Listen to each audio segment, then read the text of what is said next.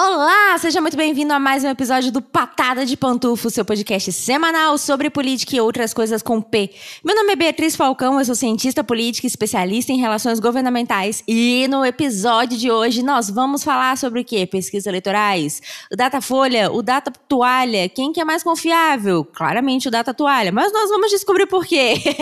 hoje eu tô aqui com um cientista político e doutor em ciência política Brasil pela Universidade de Brasília, com especialização em comportamento eleitoral Eleitoral e Relações Institucionais, foi o professor sub substituto da UNB, diretor de pesquisas políticas da FSB Comunicações e tem experiência em atendimento de empresas, associações empresariais, partidos políticos, servidor público. O homem é o mestre da análise, o homem é uma máquina de análise. O homem é o Leonardo Barreto. Seja muito bem-vindo, Léo Barreto, ao Patada de Pantufa. Obrigado, Bia. É um prazer estar aqui. Enfim, sou um baita admirador do seu podcast e adoro o nome, o nome Patada de Pantufa. Acho fantástico. Obrigada. Esse é um dos elogios que eu mais gosto, de verdade, porque eu também pessoalmente acho um nome muito bom. muito legal. Mas, Léo, seja muito bem-vindo, então. E a gente tá, Léo, em 2022 e esta loucura e a eleição chegando. E a eleição é o terror do cientista político. O cientista político ele não tem um minuto de paz, ele não tem um segundo. E eu adoro, Léo, que em época de eleição Todo mundo pergunta pra gente, tal qual mãe de Ná, a pergunta fatídica: quem vai ganhar a eleição?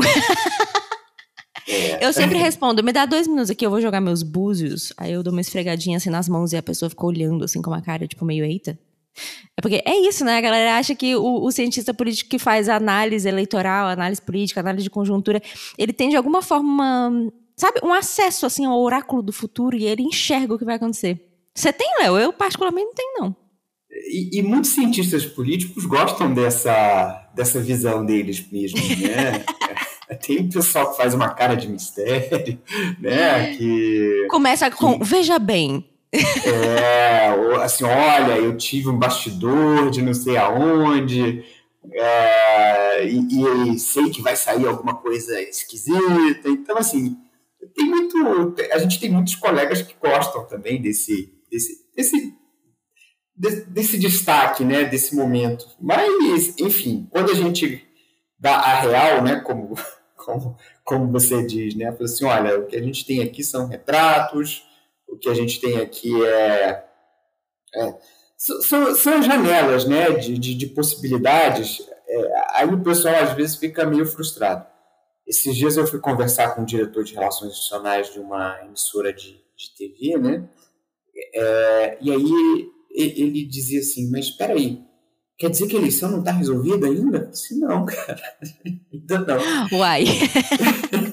ele ficou decepcionado, sabe? Ele queria realmente aquilo que você falou, que eu cravasse uma coisa e ele pudesse ficar mais tranquilo com a, o resultado, com a, né? Com o resultado. O resultado, então, dessa eleição não está, não está cravado, Léo. Você... Então, é, mas aí o que, que acontece? Né? É, você já tem muita coisa produzida em torno de eleição. Né? Aliás, se a gente abrir o leque é, de, de, estudos da, de política, provavelmente onde você tem mais trabalhos, onde você tem mais papers, estudos, etc., é sobre, sobre processos eleitorais. Né? Então a gente tem realmente muita coisa acumulada. É, o que nos oferece é, alguma possibilidade de, de, de, dizer assim, olha, se tiver presente a condição A, B, C ou D, é, o resultado mais provável é esse. Né? E aí, nesse caso, o, o, o, aquilo que mais oferece condições da gente prever um pouco o que, que vai acontecer é, é o grau de satisfação das pessoas com o governo. Porque, porque no fundo, é, o que, que a gente tem, é, especialmente nesse caso aqui do, da, da, eleição presidencial, né? É, a gente tem um mandato de oito anos com um recall, que o recall, para a galera que está escutando, né, é, é, é, um, é um, um dispositivo que alguns países têm, que diz assim, olha, no meio do mandato você pode convocar uma nova eleição para dizer se esse cara continua ou não. Então, assim, em termos é, práticos, é, o que a gente tem é quase um recall. O cara é eleito lá, né, em, em, em 2018, no caso do Bolsonaro, Agora, quatro anos, você quase que faz um recall. Né? Você olha, você quer que ele continue ou você quer substituí-lo por outra pessoa? E, e, e, é basicamente isso. Então, se o governo estiver bem avaliado, se ele estiver acima de, de, de, um certo patamar, e aí qual que é o, o, o, o número mágico? Né? O número mágico é pelo menos 40% de ótimo e bom, o cara já passa a ter mais de 65% de chance de ser reeleito. Né? É, e, e, aí você tem toda uma, uma, uma realmente uma possibilidade né, do, do probabilidade alta do cara ser reeleito. E aí você passa a controlar os indicadores mesmo, né? É, é, naquele seu, seu, seu painelzinho de indicadores, a gente tem o nosso aqui, né? É, você olha, quanto que está a aprovação de ótimo e bom? Hoje está 32%, né? Então ele estaria num, num, num limbo ali, né? Onde o desafiante é, tem realmente chance de, de, de vencer. E, e ele precisa elevar isso a pelo menos 40% para conseguir ter, ter uma chance. Então, assim, a partir disso, a gente consegue mais ou menos dizer. É, e, e, enfim, e aí a, as pesquisas elas fazem parte desse processo é, é, de análise, embora muitas vezes a gente cobre delas muito mais do que elas podem dar. Isso é, isso é muito legal, Léo, porque é, a gente estava até falando antes de começar o episódio, né? Tem uma, uma mania, eu, eu vou chamar de mania para ser educado, mas tem uma mania é, de uma galera que inclui cientistas políticos ou não, de querer fazer análise, análise política, análise de conjuntura, análise eleitoral, análise, né? Análise. O nome análise, na verdade, está muito na moda, né? É, e o que eu acho engraçado, às vezes eu, eu vou ver um vídeo no YouTube, aí a pessoa fala, não, porque a minha análise sobre o episódio tal do, da série, não sei o quê. Amiga, calma, fique tranquila, é, calma, é só a sua opinião, sabe? Oh, hum, respire. Enfim, a galera tá com essa mania, com essa coisa louca assim na análise, e aí eu vejo uma, um, umas discussões, especialmente falando sobre conjuntura política, falando sobre conjuntura eleitoral, que eu acho que eu acho que você coloca um pé muito no chão aqui, que é trazer a matemática, porque essas análises elas começam a, a trazer pontos é, factuais que, ótimo, são, são relevantes, obviamente, né? Do tipo, ah, pandemia, como que foi a condução da pandemia, como que foi isso aqui, mas assim, o número o número é que traz o, o, dado, né? O dado está no número. Então, assim, se você tem uma rejeição, como você mesmo falou, de 30%, você já tem uma diminuição matemática da possibilidade de uma reeleição. Significa que o cara não vai se reeleger? Não, claro que não significa, né? É política, não é uma ciência exata, tudo pode mudar. Enfim, tudo pode acontecer, inclusive nada. O Brasil tem muito disso, né? Tudo acontece, inclusive nada. Show. E aí, quando você traz isso, eu acho, eu, assim, me dá tão alívio assim, no peito, porque é isso, é fazer essa análise com base em alguma coisa, sabe? É, com base em dado, com base em matemática. E olha que eu sou de humanas, a pessoa de humanas aqui clamando pela matemática, né? Mas é isso. É, e aí eu queria justamente até pedir para a gente suspender nosso papo que a gente está tendo porque eu queria saber exatamente disso. Assim, o que, como é que você vê essa, esse tipo de análise, se é que a gente poderia chamar de análise, mas enfim, para, para todos os fins vamos chamar de análise. Como é que você vê essas análises que são feitas, especialmente em jornais, especialmente em veículos de comunicação, sobre a política, sobre a conjuntura política, que não necessariamente estão sendo feitas com base é, em números, em dados ou, ou em qualquer parâmetro que a gente considere racional, digamos assim? Bia, isso, isso é uma coisa bem complicada, né? Porque esse universo da opinião, é, ele ele está ganhando muito espaço, né? Eu acho que em função das redes sociais, dos meios de comunicação, é, estarem mais acessíveis às pessoas, né? De cada um hoje ser um, produtor de conteúdo em potencial, as pessoas estão muito estimuladas a emitirem a, a suas, suas opiniões. É, todo esse fenômeno de, de, de, de, de fake news, mas de, de, participação das pessoas no processo mesmo, de questionamento da ciência, de questionamento da autoridade, é, é uma coisa que, que é, é, é, muito presente né, no momento que a gente, a gente vive hoje. O, o termo análise, é, é, ele, ele significa decomposição, né? ou seja, você tem que ter capacidade de é, é, separar quais são os elementos que levam a um resultado. E aí o resultado político, e isso é muito importante, o resultado político ele, ele, ele é sempre o produto de várias coisas. Né? É, é, e aí você tem que saber que coisas são essas, né, que colaboram ou não para esse resultado, e você tem que saber também o peso que cada uma dessas coisas é, possui. Né? Então, então, por exemplo, é, a gente sabe que um dos elementos para determinar o resultado de uma eleição é a aprovação do governo, né? Porque ou esse governante está tentando se reeleger, é, ou então ele está tentando fazer um sucessor. Então esse é um elemento, né? O segundo elemento, por exemplo, é assim, o que, as pessoas querem é, em termos de, de, de, de de, de, de, produtos, né, de serviços do, do, do, do governo. E aí o, o, candidato ele tem que ter a capacidade de aproximar as propostas dele disso que as pessoas querem, né? É, e a comunicação dele tem que contribuir nesse sentido.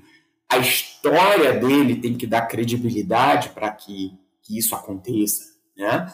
É, qual a quantidade de recursos que esse cara vai ter para conseguir transmitir a mensagem dele, né?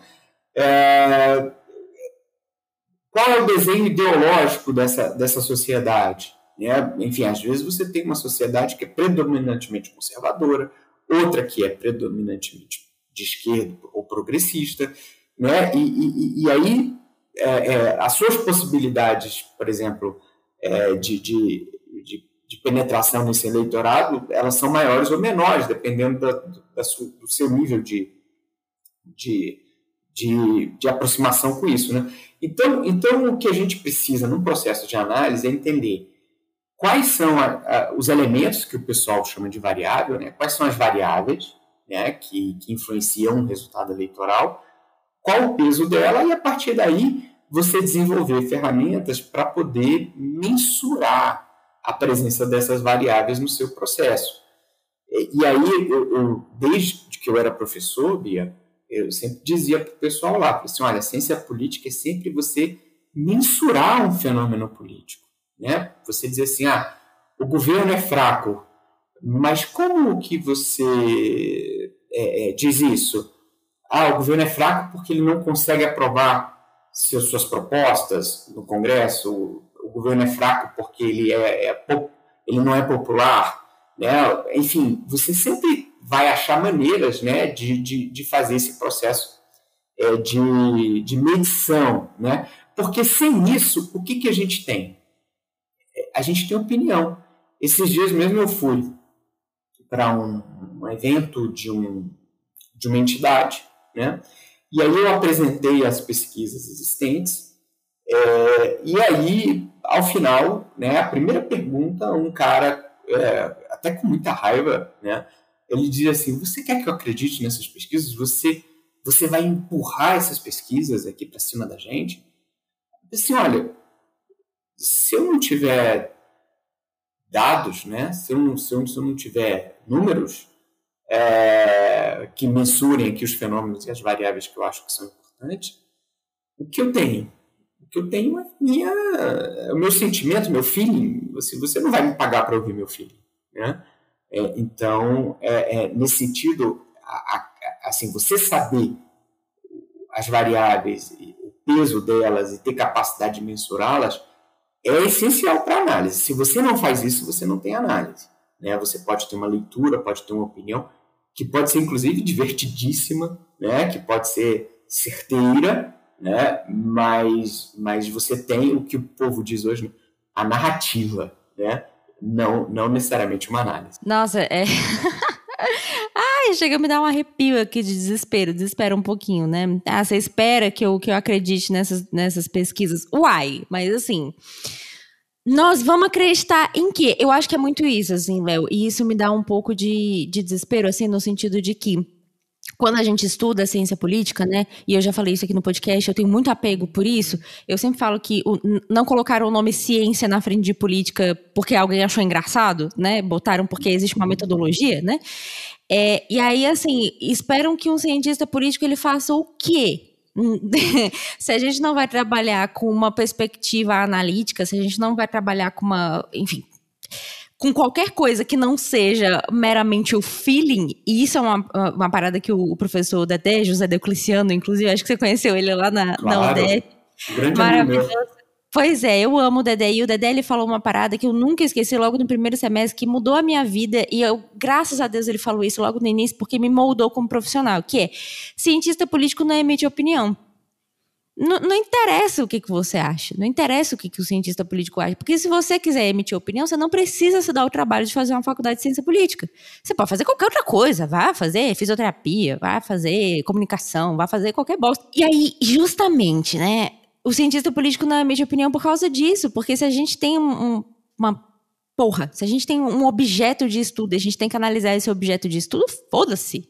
Se eu acho o objeto bonito, se eu acho o objeto agradável, se eu acho ele grande, se eu acho ele... Não interessa, né? Aí o cara contrata um cientista político para dar uma palestra, pra fazer um talk, pra fazer whatever, e ele espera que o cientista político ele fale o quê? Não, realmente, gente, essas pesquisas aí eleitorais, elas não sei não, viu? Eu tô olhando aqui, tá com, sei lá, 95% de chance de o cara ganhar, mas eu tô achando que não. Eu mesmo aqui, eu tô achando, uai. é, é, agora o problema, é, assim, você, você trouxe dois, duas questões que são muito é, presentes hoje. A, a primeira é o seguinte, a torcida. Sim, meu Deus do céu, a política virou um fla-flu imenso e não é. acaba, não, Barreto. Eu não aguento mais, eu não aguento mais, eu não aguento mais. Não, e só, só para você ter uma ideia como é que a torcida influencia. Né? É, antigamente, na, no, no, no, site Globo.com, eles tinham lá um, um lugar onde depois do jogo de futebol do seu time preferido, é, aparecia as notas que o especialista dava para cada jogador e as notas que a torcida dava para cada jogador. Eles calculavam lá uma média, etc. Quando um time perdia, o, o, o, a nota do especialista era sempre maior do que a nota do torcedor. E quando o time ganhava, a nota do especialista sempre era menor do que a nota do torcedor. Então, assim, as pessoas, quando elas avaliam com paixão, elas tendem a é, é, é, é valorizar aquilo que elas acham é, que elas gostam mais e, e, reduzir, diminuir aquilo que elas gostam menos. Então, assim, é, a questão da paixão é uma questão que a gente tem que lidar o tempo todo, né?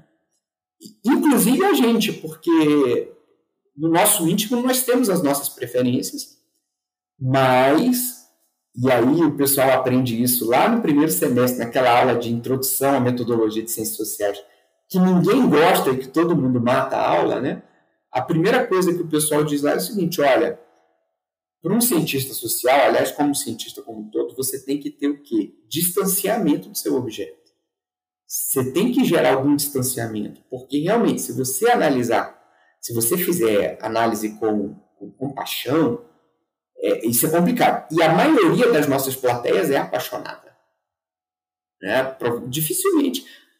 Mesmo que você vá fazer uma palestra na academia os seus colegas, muito provavelmente a maioria lá é apaixonada. É muito pior. É muito pior. Você acha que você está falando para um público qualificado, você vai levar pedrada. Pois é, você sabe que um indicador de sucesso que eu tenho para mim, Bia, é o seguinte: eu tenho uns amigos que eles dizem assim, nossa, Léo, até hoje a gente não sabe se você é de esquerda ou de direita. Assim, bom, então eu estou fazendo Show. bem o meu trabalho, né? Show, é sobre isso. É, não, porque eu acho que é isso, assim, eu, eu bato muito nessa tecla, porque é, eu mesmo falo bastante aqui, meu podcast, por exemplo, não é um podcast de análise, não é. Eu sou uma cientista política dando pitaco no mundo. Ah, aí eu acho até bonitinho, né, quando alguns ouvintes você fala, ah, nossa, Bia, eu acho suas análises maravilhosas. Eu falo, oh, amor, muito obrigada, mas assim, eu falo, eu faço análise para quem me paga. O podcast não me dá dinheiro, portanto, eu tô aqui dando pitaco, é pitaco, porque a análise exige um estudo muito mais aprofundado do que eu faço, exige uma, enfim, exige uma metodologia muito mais rebuscada, um trabalhão mesmo, trabalho bruto, bruto, trabalho braçal. E, né, infelizmente, não tem essa disponibilidade para fazer isso, ir para ter outro emprego, ir para ter podcast, ir para ter gato para criar, enfim, é, muito, muitas coisas, muitas variáveis aqui na vida para ter tempo para isso. Se eu ganhasse dinheiro para isso, tranquilo. Mas como não é o caso, e eu sempre gosto de, de, de, salientar isso, né, porque fica com essa impressão, assim, e eu vejo muito, muito, muita gente fazendo isso, das ciências sociais de um modo geral, e até do jornalismo mesmo fazendo isso, e eu acho muito complicado, porque passa uma impressão de que a pessoa está fazendo análise. É exatamente isso que você falou. A gente precisa ter distanciamento do objeto. E uma das coisas que Dedé me ensinou também lá no primeiro e segundo semestre foi isso. Quando você vê uma notícia, ah, aconteceu X coisa, um, um fato. Não tem, não tem, não tem como ter nada naquilo dali, não tem como ter nada, não tem nada, porque o fato acabou de acontecer. Caiu um prédio, foda-se, caiu um prédio, pá, caiu você precisa de um distanciamento, um pouco, nem que seja temporal, para você conseguir analisar aquilo dali. Não, mas o que, que era aquele prédio? Com o que, que ele foi construído? É, era prédio, sei lá, construído pelo Estado? Era um prédio construído pela milícia? Tinha pessoas morando ali? Ele estava em reforma? Sabe? Porque senão você vai ter só especulação. Só especulação. Ah, o prédio caiu. Ah, não, mas é porque o material da construção que não foi. Mas você não sabe. Você está muito próximo, acabou de acontecer, o prédio acabou de cair, você não sabe se o material era de, de qualidade ruim ou se algum morador deu a louca e foi dar marretada numa viga do prédio e o prédio desmoronou. Já aconteceu, inclusive. É, então, assim, você precisa desse distanciamento, né? E eu bato muito nessa tecla do tipo assim, ah, é, porra, acabou de acontecer tal coisa, acabou de sair tal pesquisa e chove, e é vídeo no YouTube, e é rios no Instagram, porque você, véi, respire. Até porque o que o, nesse mundo de redes sociais aí não, não, não, não, é nenhuma crítica não, assim é uma constatação, né? É, como as pessoas de uma maneira geral elas são torcedoras, né? É, e ela tem é, colunistas, pessoas que dão palpite, é, pessoas que dão opinião e, e, assim se você olhar o mundo da da, da, da, da, da, da mídia é o mundo da opinião mesmo, né? É o mundo da opinião. É, todo esse processo de análise, tudo isso que a gente faz, de certa maneira, é até para alimentar e qualificar é, opiniões. Né? É, no, no, no fundo, é, é, chega, a gente chega aí. É só que a gente vive uma explosão né, do, do, do, das opiniões. É, e, assim, acho que a gente está aprendendo a lidar um pouco com isso, né? Agora, até um resultado disso, viu, Bia? É, é, é um estremecimento das estruturas de poder. Tá? Tem um, um, livro de um cara chamado Moisés Naim. Moisés Naim é um, um intelectual público internacional, ele foi ministro do planejamento da Venezuela no último governo democrático que teve lá, foi editor da Foreign Policy, é, e ele diz, é, é, escreveu um livro chamado Fim do Poder, que ele coloca assim: olha, entrou muita gente nesse universo da opinião, entrou muita gente é, é, é, nesse universo da mídia, e, e, e, e, isso gera uma instabilidade. É natural que, que, que por exemplo, as pessoas oferecendo opinião, gerando o próprio conteúdo, né, com o celular dizendo assim, olha, eu estou aqui filmando o pesquisador do data não sei o quê, e, e, ele não anota quando eu digo que eu quero votar no, no, no, no fulano de tal. É, você nem sabe se o cara é pesquisador mesmo. Não, não tem ninguém ali para fazer a checagem, etc. Mas aquilo ali já cria uma profunda desconfiança em relação aos institutos. É, e isso acontece em relação a todos os tempos. Tá? Então, assim, nós vivemos uma era de grande desconfiança de quase tudo mesmo, né? Pois Por conta é. dessa questão da polarização, das múltiplas polarizações que acontecem o tempo todo, né? do, do pessoal questionando a autoridade, a autoridade do.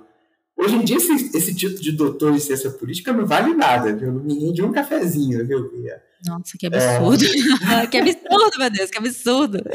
Esses dias, esses dias mesmo eu recebi um contato de um, de um, de um empresário, né, quer dizer, de um funcionário, desse empresário que dizia assim: Léo, eu quero um palestrante de política. Eu disse, ah, tudo bem. É, que tipo você quer? Você quer fazer uma análise? Ele, não, eu quero um palestrante que envolva o pessoal, que seja engraçado, que seja isso. Bom, ele estava querendo um influenciador. Um showman. É, que é um showman. É. Ah, pode passar meu contato, não tem problema nenhum. Já que é pra fazer graça. Pois é, Bia.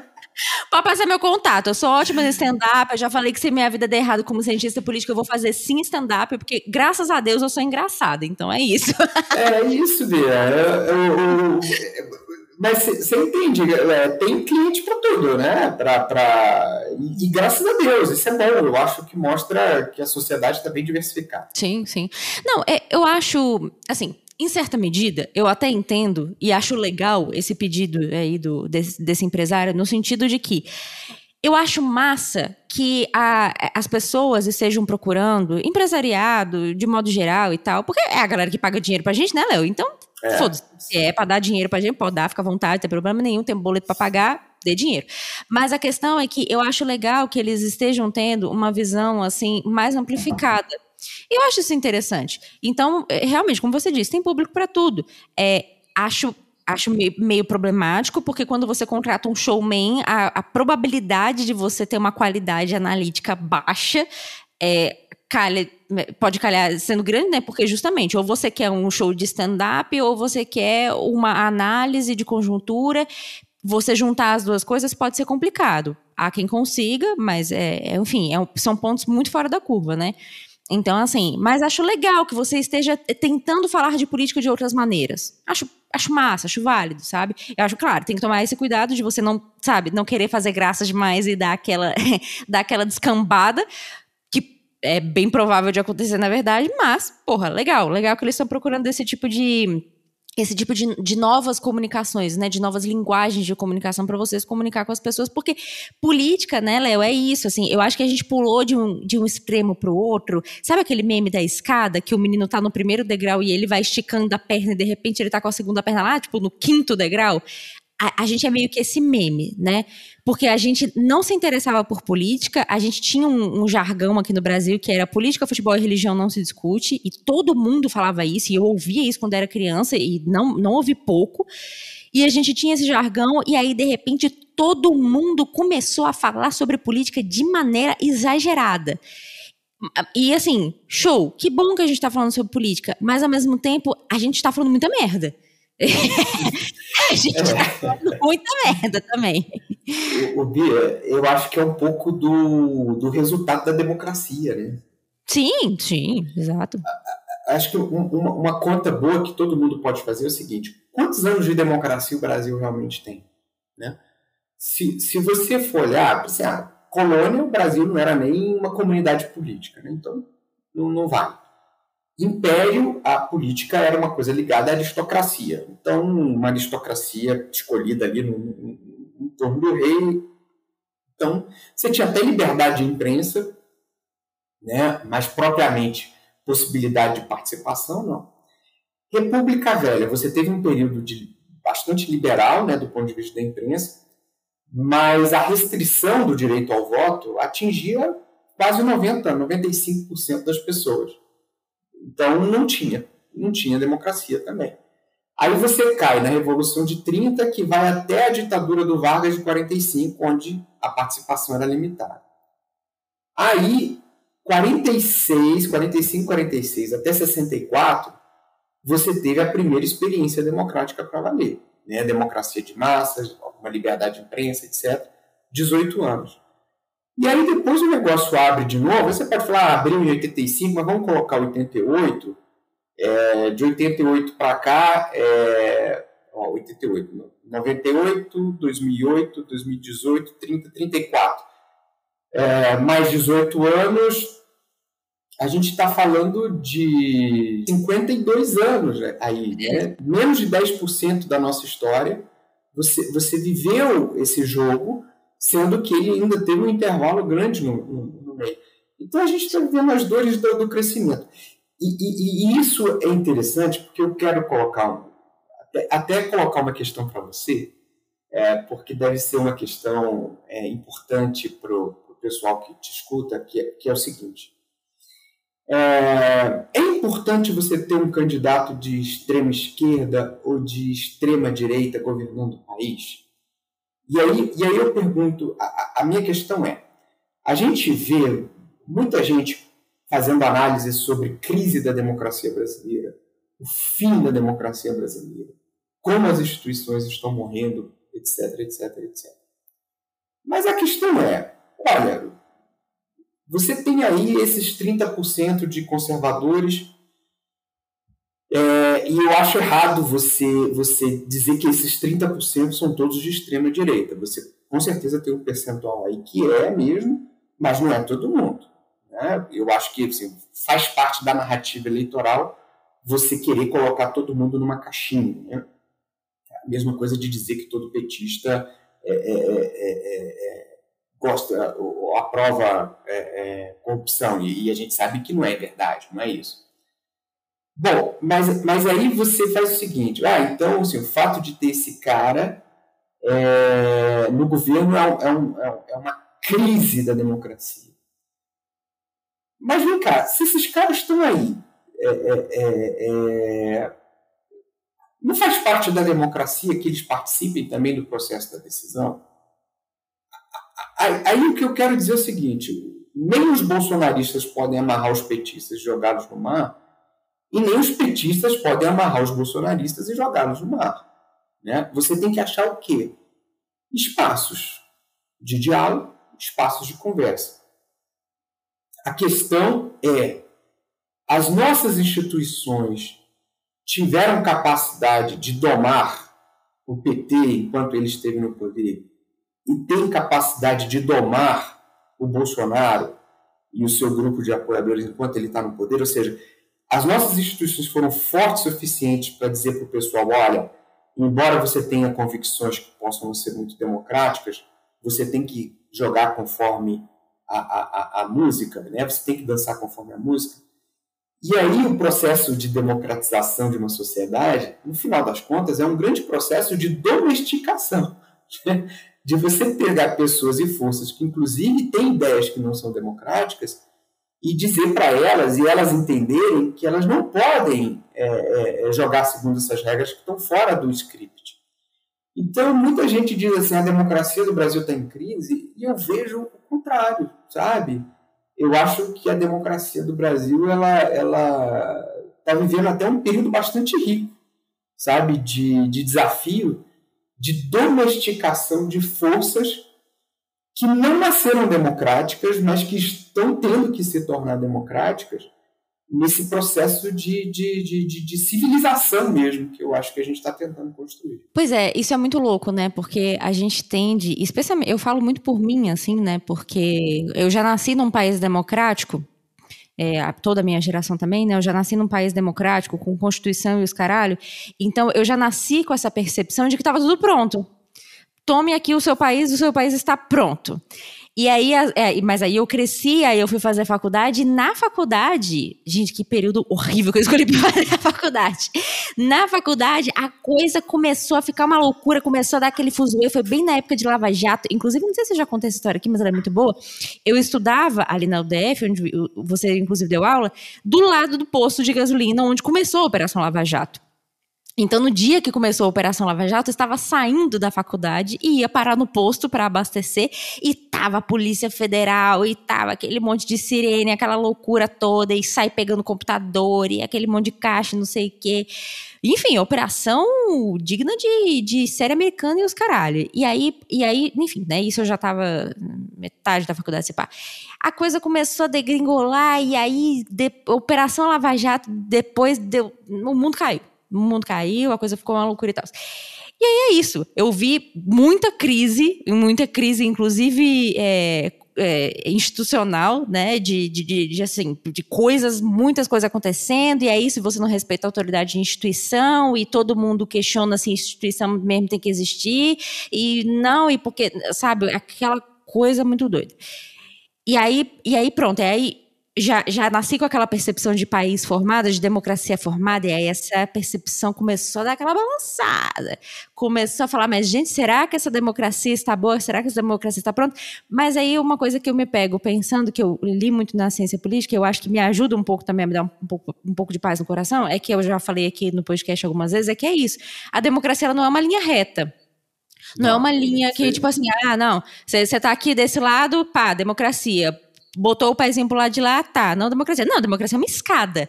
Você vai subindo degrauzinho, você vai descendo degrauzinho, hora você tá subindo, hora você tá descendo, mas, enfim, é uma escada. Contanto que você não saia da porra da escada, tá tudo certo. Contanto que você não invente de passar por debaixo da escada, show de bola. Uma hora sobe, uma hora desce, mas assim, tá tranquilo.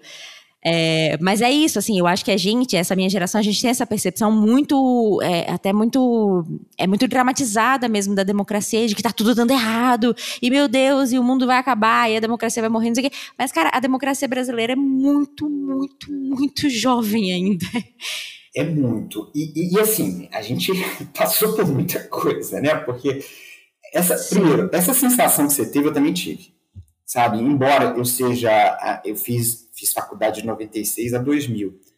Então eu peguei assim, o governo Fernando Henrique, é, uma coisa muito interessante, um processo de reinstitucionalização do Brasil, muita gente boa é, assumindo cargos de poder, embora os resultados para a sociedade não apareciam. E aí eu vi duas sucessões. É, eu vi uma sucessão presidencial muito civilizada, né, que foi a do Fernando Henrique para o Lula, e isso realmente dava a sensação de que, poxa, o Brasil conseguiu se, se, se democratizar. Né? Avançamos. É, conseguimos. Agora, quando você pega em perspectiva histórica, né, é, é esses, esse, esse, desde 89, o que, que a gente teve? Dois impeachments, né? A gente teve um presidente que mudou as regras do jogo é, no meio do jogo, que foi o Fernando Henrique, né, que aprovou a reeleição é, no meio da, do, do, do, jogo. A gente teve, teve um outro é, que, que, que, foi acusado de um grande escândalo de compra de apoio é, é no Congresso, é, e a gente teve episódios de violência, é, como o caso do Bolsonaro, que, que, que sofreu um atentado, é, e a gente tem agora um presidente que denuncia o seu próprio sistema eleitoral para o mundo. Né? Então, então, assim, a, a, coisa não é fácil mesmo. Né? Não, não é. Não é fácil. É, agora, é, é uma coisa que você falou, Bia, que é muito importante. Assim, a gente ainda não teve geração de pessoas nascidas em democracia disputando os cargos mais altos da nação. Né? A gente ainda está com a geração que, que não apenas nasceu, como foi formada Exato. por esse processo. Né? O Lula, a formação dele foi o sindicato lutando ali pelas greves, mas também por um processo de abertura política. Um o formato Bolsonaro... de sindicato que, by the way, não existe mais, né? Que, é. assim, is dead, assim, tá findado. Esse, esse nível de, de, de participação política sindical a gente Exato. não vê mais. Então, assim, é uma outra realidade muito, muito distante, né? Exato. O Fernando Henrique, aquela intelectualidade a favor da democracia ali, mas que, que enfim.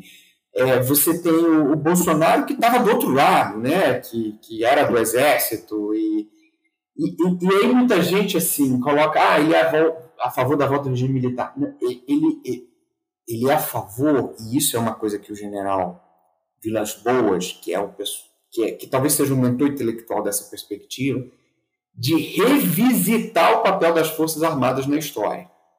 Tá? Sim. Assim, uhum. esses caras não são a favor da volta do regime militar. Eles são a favor de repensar o papel do regime militar na história. Tá? É, é, é, é importante ter essa distinção. No é, revisionismo histórico, né? Tem, tem, tem, tem, tem isso mesmo. É, é, porque assim, a ideia desses caras é a ideia do Jarbas Passarinho, que foi um ex-ministro da Justiça é, tanto em governos militares quanto em civis, que ele dizia assim: no Brasil, quem escreve a história é o, é o lado perdedor. É, e aí existe uma crítica quanto à, à, à forma como foi escrito o regime militar a partir de uma perspectiva de esquerda, que esse pessoal não concorda e gostaria de fazer esse processo de reescrita da história. E aí, é claro que isso dá uma baita de uma confusão, como tem que mesmo, né?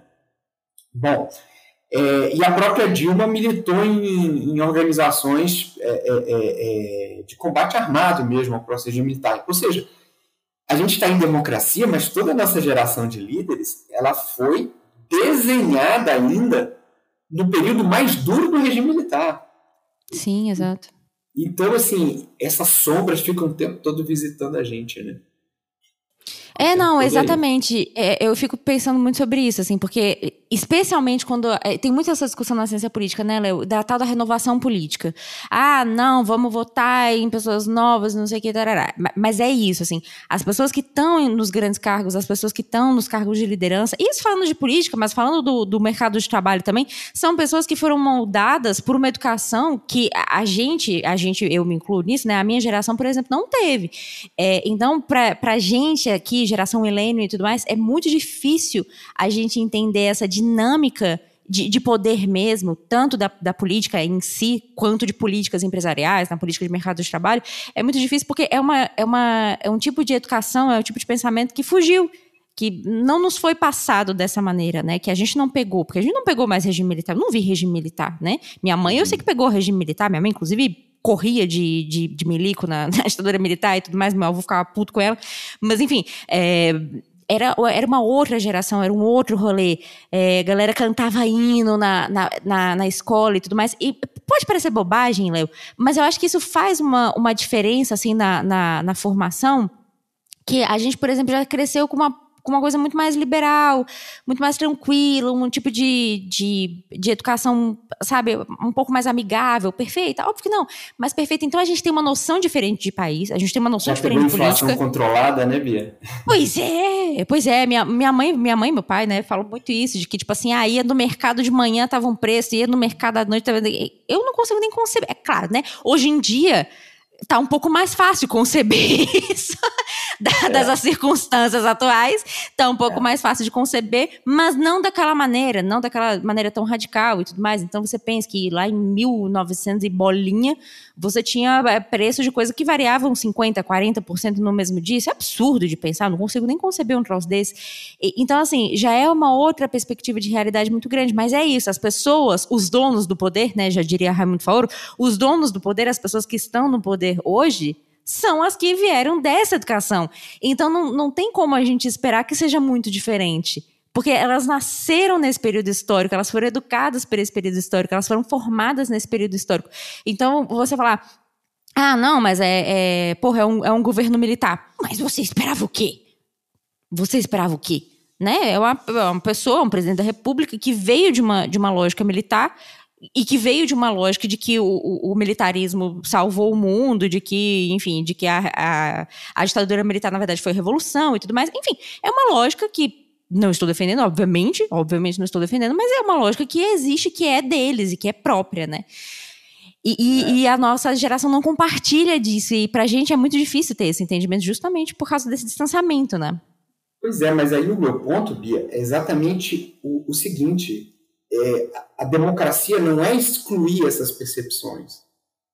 A, a democracia é, é, é, domesticar essa percepção. É, Sim, é, claro. trazer ela para o jogo.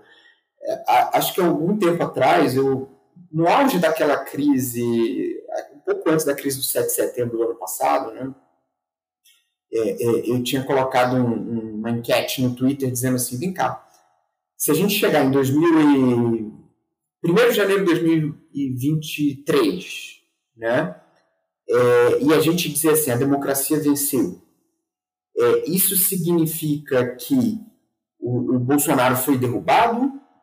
ou isso significa que é, houve uma transição eleitoral de acordo com as regras, é, ou mais ou menos assim, o Bolsonaro chegou no fim do mandato, entendeu?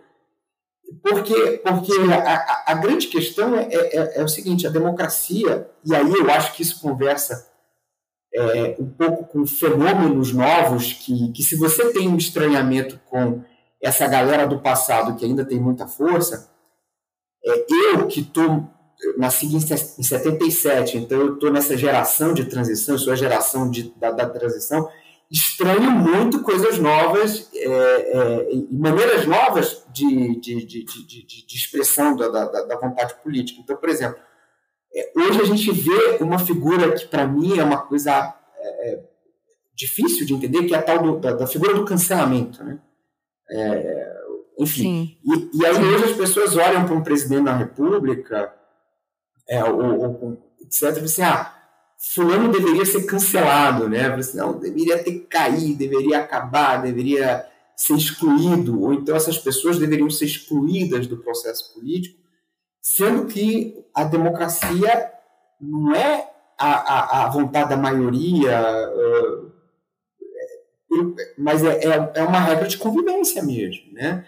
De você estabelecer equilíbrios que, que se não sejam bons para todo mundo, que eles pelo menos sejam um pouquinho ruins para todo mundo também. Ou seja, que você estabeleça regras de convivência. E acho que, que a gente está exatamente no estágio de, de assimilar isso, sabe? De, de entender, de compreender e de estabelecer regras de convivência para que a gente não se mate nas ruas, né? Porque o, o, o outro lado da moeda né, da democracia é a violência. Né? Aí vou lembrar o conceito clássico da, da, da política. Política é solução pacífica de conflitos. De um lado você tem política, do outro você tem violência. Né? E, uhum. e, e é nisso que a gente está aqui ó, hoje, é, aprendendo as duras penas, mas aprendendo. Sim. É, não, eu acho, eu acho legal a gente trazer isso, Léo, justamente por isso, assim, é, eu tenho, eu tenho, enfim, eu tenho conversado com, com muita gente e eu tenho sentido, assim, de que é uma percepção meio fatalista, assim, da, da realidade, da própria política, aquela coisa de, ah, nossa, o Brasil não tem jeito, é, às vezes eu penso isso também, não vou mentir, não. Às vezes eu sou, sou acometida por esse pensamento. Mais do que eu gostaria de admitir, inclusive. Mas é aquela coisa, assim, é, tá, tá muito cedo né? Sabe, o filme acabou de começar e a gente tá, sei lá, no preâmbulo e achando que já tá acabando. Não é, não é tão assim, não é bem assim, né? É claro. Eu acho que para descambar é fácil. Eu tenho, eu tenho muito essa, essa, essa teoria, assim. Para descambar, é só a gente deixar a merda correr solta. Aí é tranquilo. Aí vai dar merda certeza, você não precisa ser nenhum grande analítico. Vai dar merda. não tem como não dar errado, vai dar errado, já diria nosso presidente.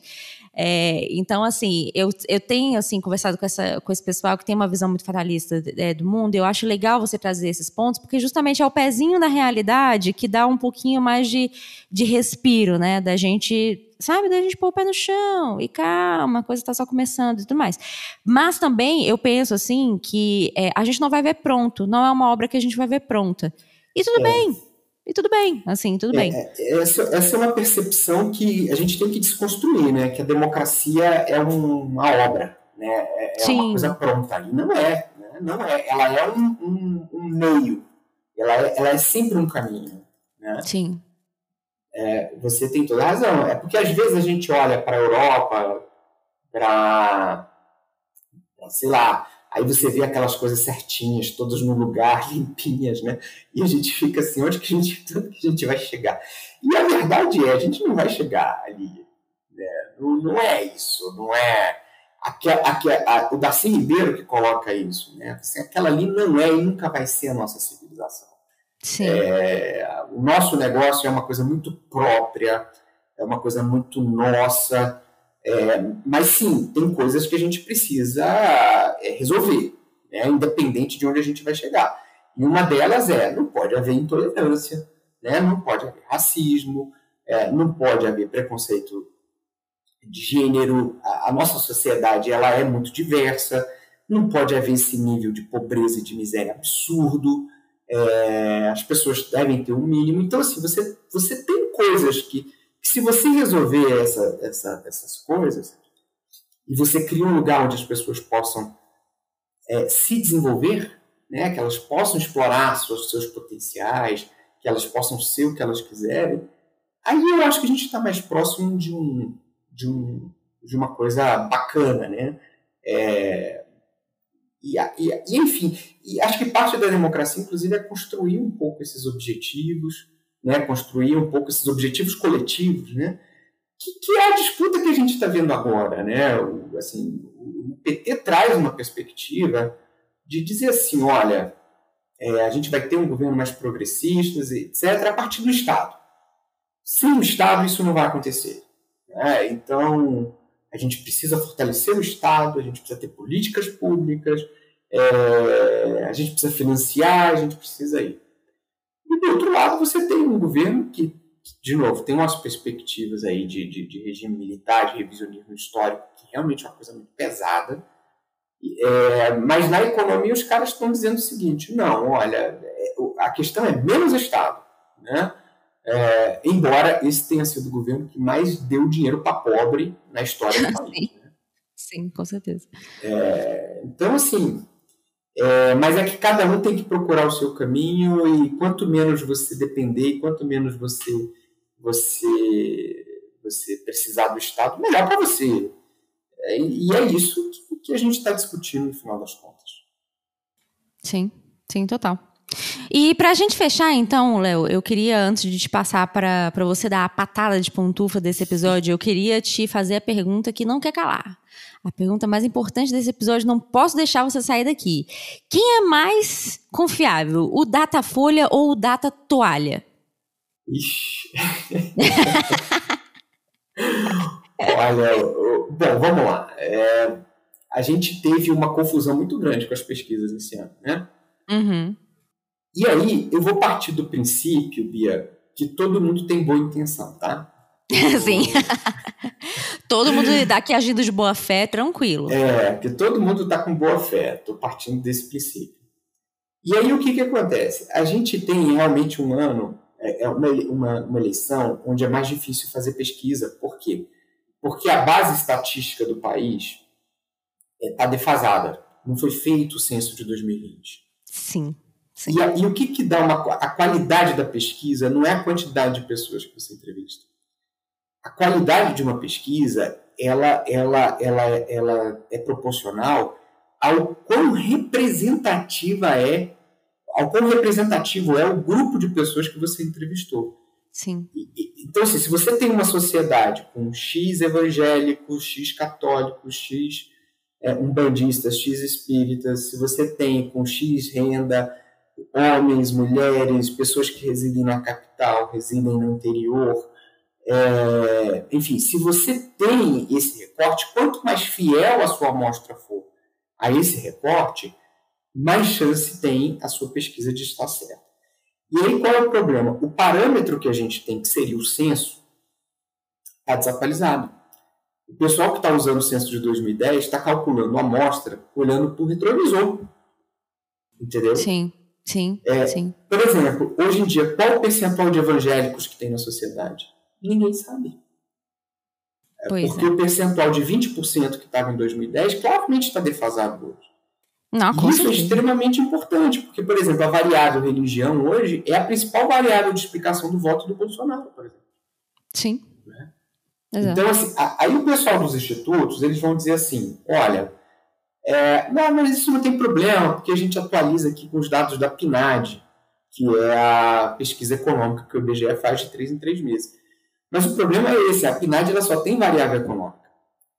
Esses é. dias eu fui conversar com, com, uma pesquisadora chamada Mara Teles, que trabalha com Alvareda, e ela diz assim, é, isso faz com que os institutos de pesquisa valorizem muito a variável econômica na hora de fazer o seu recorte e descarte outras variáveis, como, por exemplo, variável de religião, né, variável de, de, de, de, região que o cara mora.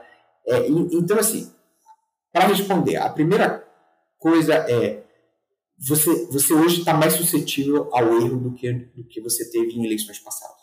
Porque a nossa base estatística está defasada. Tá? É, a segunda coisa, pandemia. Você ainda tem muita gente que não está indo para a rua trabalhar, muita gente de home office. Então, por exemplo, aquelas pesquisas presenciais, elas ficaram muito desreguladas, porque se você faz ponto de fluxo, por exemplo, é, você só pega o pessoal que está tendo que trabalhar. E hoje, qual, qual o percentual das pessoas que está em home office? Então, você tem uma grande parcela das pessoas que as entrevistas simplesmente não vão pegar. Sim. E aí se você exato. faz, né? Aí se você faz por, por, por telefone, é, as bases telefônicas hoje são muito complicadas. Ninguém faz atende mais telefone, gente, pelo amor de Deus. Ninguém atende. Ninguém suporta Eu mais telefone. atendo. Eu também não, pelo amor de Deus. É, assim, com certeza, se me ligou, é, é, é, é, é, É golpe. ou é golpe ou é, é telemarketing, né? Exato. Então, assim, se o cara quer falar comigo, ele manda uma mensagem pelo zap primeiro, Exato. não é? É assim. Com certeza, com certeza. Então, assim, então as pessoas não atendem telefone. Então, você. Então, assim, a sociedade está tá num momento muito esquisito também. Né? E aí as chances de você estar em erro é, é, é grande. Então, é, a- o meu ponto de, de, de, de vista hoje aqui é que você tem muita fonte de erro. Uhum, Por isso que está dando muita diferença. uhum. Partindo do pressuposto que todo mundo é limpinho, cheirosinho e do bem. Tá? É, agora, pode ser que nem todo mundo seja. Tá? Pois é. rola também. Mas, enfim, o que eu quero dizer é, eu acho que é muito mais erro do que, do que má intenção. Então, assim, Uhum. que vai ter surpresa na pesquisa, vai. É, só, só uma última coisa para fechar. É, as pessoas hoje podem estar envergonhadas de dizer em quem elas vão votar. Sim, sim. É? Bem possível. Com certeza. Porque você tem, você tem todo o problema do PT para trás, e a pessoa quer votar no PT, mas ela tem ali uma dificuldade de dizer. E você tem todo o problema do Bolsonaro, que a pessoa quer votar no Bolsonaro, mas tem vergonha de dizer. É, então, assim, ah, quantas pessoas não estão mentindo? É, quantas pessoas estão dizendo que vão votar nulo ou branco, mas na verdade querem escolher alguém? É, então, assim, eu acho que a gente está num, num cenário, é, bem mais difícil do que de outras eleições, tá? É, então, assim, é, não se culpe né, se, se a bola de cristal não funcionar, se a gente não conseguir dar aquela, aquela opinião lacradora né, no, no evento da firma ou na mesa Sim. de jantar do domingo, porque a situação realmente hoje está mais difícil do que foi em períodos anteriores. Sim. Pois é. E pra fechar esse episódio, então, maravilhoso, que eu estou gravando aqui com o cientista político perfeito, sem defeitos. Ai, meu Deus, tô muito emocionada com esse episódio, Brasil. Ai, coisa boa. Já tô pensando aqui pra todo mundo que eu quero mandar esse episódio, Léo. Todo mundo que eu quero mandar falar, escuta até o final, caralho. Escuta até o final. Enfim. É, Léo, eu quero que você dê a patada de pantufa. O que é a patada de pantufa? É aquela realzinha. É aquela coisa que você sente que as pessoas deveriam ouvir, talvez elas não tenham ouvido, talvez seja bom elas ouvirem de você. E aí, como eu disse, pode ser sobre qualquer coisa. Não precisa ser sobre política, pode ser seu tipo preferido de café, pode ser o seu tipo preferido de tomate. Então, Fica à vontade. É, O palco é seu. Bom, a patada de pantufa, é- é- eu já te falei, né? Eu acho que é o nome mais legal que eu já escutei. Bom, eu, eu sou libriano, eu sei que tem muita dificuldade de dar real às pessoas. Ah, pronto, meteu o horóscopo pra cima de mim. Não é possível. Mas Você, sabe que quando eu estudava na UNB, eu era apaixonado por uma menina Ah, e ela fazia mapas astrais, ela era super dessa, dessa, dessa vibe. pessoa né? de humanas, pessoa de humanas, sim. Pois é. Aí é o seguinte, ela não queria namorar comigo, então ela trouxe um mapa astral e falou assim: olha, Léo, tá vendo? Isso aqui não combina, não tem jeito. Gente, que jeito inusitado de dar um fora. É, exatamente. E aí, como o- eu sou, é, de novo, essa coisa do, de, de querer entender né, as coisas, é, aí fui estudar esse negócio. E, e Libriano realmente tem a dificuldade de, de dar real, né? mas, mas, enfim, eu acho que se eu pudesse dar uma patada de pantufa, é, eu diria o seguinte: é, duvide das estruturas de comentariado que, que as televisões montaram. É, Sim. porque as coisas não vão se resolver ali. Como diz um amigo meu, influenciador mesmo, formador de opinião, é a cabeleireira, é o taxista, é o motorista de Uber, Sim. é o mestre de obra, não é, não é o, o comentarista da Globo News, não é o comentarista da Jovem Pan. É, então, assim, é, se quiser entender e ver mesmo como é que as coisas funcionam, vai para a rua conversar. Você vai ganhar muito mais do que do que ficar olhando o jornalista que não sabe, né, se é jornalista ou se é influenciador. Show. Gostei. Essa patada de pantufa foi Essa é melhor, certeira. né? Não, É. certeira, certeira, certeira. Adorei. Show de bola. Tá então, Léo, muito muitíssimo obrigada pela sua participação. Porra, eu tô muito feliz, tô feliz demais. É, você é uma das pessoas que eu mais admiro na ciência política hoje, é um dos maiores cientistas políticos vivos. Estou muito orgulhosa de ter conversado com você. Porra, muito obrigada, de verdade mesmo. É uma honra, é uma honra enorme. É, eu fico até meio nervosa, né? Porque eu, eu sou, sou, sou isso, né? Eu sou cientista política palestrinha, stand-upera. É, e aí, às vezes, eu fico até meio nervosa de conversar com gente séria, né? Que fala sério, enfim. Mas, porra, muito obrigada.